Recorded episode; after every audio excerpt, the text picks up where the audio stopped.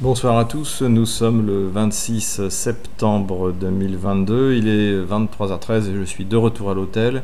J'ai décidé de faire une petite vidéo avec les, extraits que j'ai fait aujourd'hui parce qu'en plus c'est quelque chose auquel je ne suis pas trop habitué donc je vais, vais pas les utiliser dans mon prochain bulletin, je vais tout vous mettre dans une seule vidéo, donc dans les trois villes que j'ai euh, observées pour les élections, c'est-à-dire Torres, Enakevo, Debaltsevo. Et j'ai fini par une conférence de presse à Donetsk. Voilà, et je serai de retour à Moscou demain soir. Donc pour la, petite histoire, en fait, c'était pas du tout prévu. Euh, j'étais en voyage à Paris et j'étais appelé par le comité des affaires internationales de la Douma pour venir euh, observer les élections. Donc euh, je suis arrivé par la Turquie.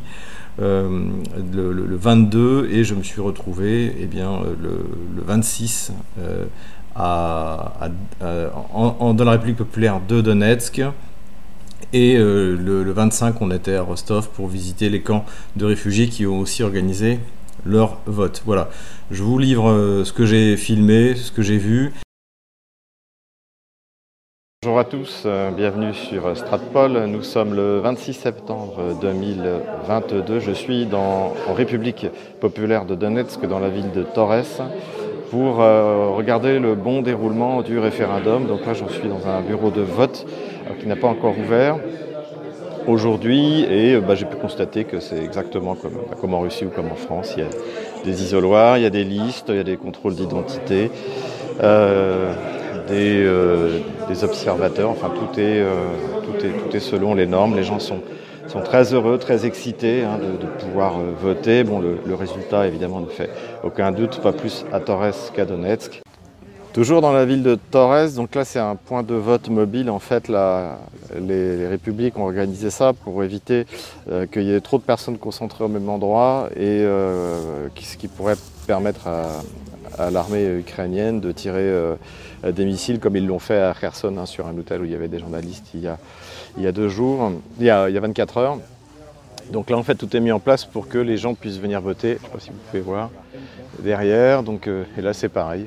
Ils ont fait un, petit isoloir de, campagne. Les listes sont vérifiées. Bon, euh, j'ai demandé aux gens ici, euh, tout, le monde va voter, euh, bien sûr, pour leur attachement à la Russie. Donc là-dessus, il n'y a pas vraiment de surprise. Mais cela dit, les, locaux mettent un point d'honneur à ce que ce soit bien fait selon une procédure habituelle pour une élection. Voilà.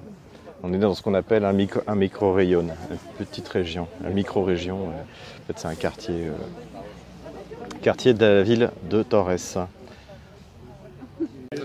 Donc euh, encore un point de vote donc, qui était organisé dans une voiture, dans un rayon, hein, toujours pour éviter euh, euh, d'être une cible pour l'artillerie ukrainienne à longue portée ou pour un, éventuel acte de terroriste. J'ai parlé avec pas mal de gens, bon, bah, tous ont voté pour la, bien sûr la réunification avec la Russie. Donc encore une fois, le, scrutin est, sans, surprise, mais ils tiennent malgré tout à ce que ce soit fait dans les règles. Et, je dois dire que malgré, le, malgré les circonstances, eh bien, euh, ça se passe euh, plutôt bien. Ils, peuvent s'isoler pour voter, et puis euh, il y a des listes avec les, votants, et les bulletins sont, sont numérotés. Voilà. Après, ceux qui voudront y croire, y croiront, et puis les autres, je ne fais pas trop d'illusions non plus.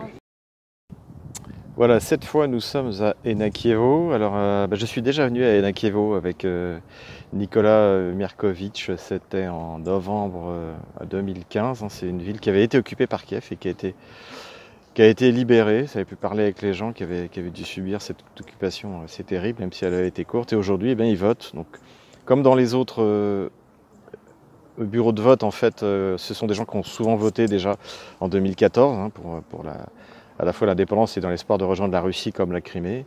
Et aujourd'hui, ben, tout est organisé comme d'habitude pour éviter les actes de terrorisme et les bombardements. J'ai pu vérifier les bulletins de vote, les listes euh, électorales, tout est, bien fait. C'est pas, pas idéal, mais c'est la guerre. Il hein. faut appeler les choses telles qu'elles sont. C'est l'opération spéciale. Donc euh, voilà, à la guerre comme à la guerre. Et nous voilà à Debaltsevo cette fois avec euh, ce qu'on observe également bah, dans les autres villes, c'est que le vote est organisé euh, par petits bureaux de vote pour éviter les tirs. Euh, par exemple derrière il y a une école en fait, c'est là qu'aurait dû être organisé. le vote, mais pour éviter les actes de terrorisme et les tirs de missiles c'est bien, c'est organisé derrière moi. Euh, au passage, bah, c'est une ville importante parce que c'est là qu'a eu lieu la, plus grosse défaite de, l'armée kievienne en 2015, en février 2015. Euh, ils se sont fait encercler et, euh, ça a poussé le, les présidents de l'époque, Poroshenko, à signer les accords de Minsk, avec, parrainés par la Russie, la France et l'Allemagne. Et parce que ni la France ni l'Allemagne n'ont fait appliquer les accords de Minsk à Kiev, eh bien les accords de Minsk qui ont suivi donc la défaite de Debaltsevo ont abouti à la situation actuelle. Voilà, prochaine étape, Donetsk.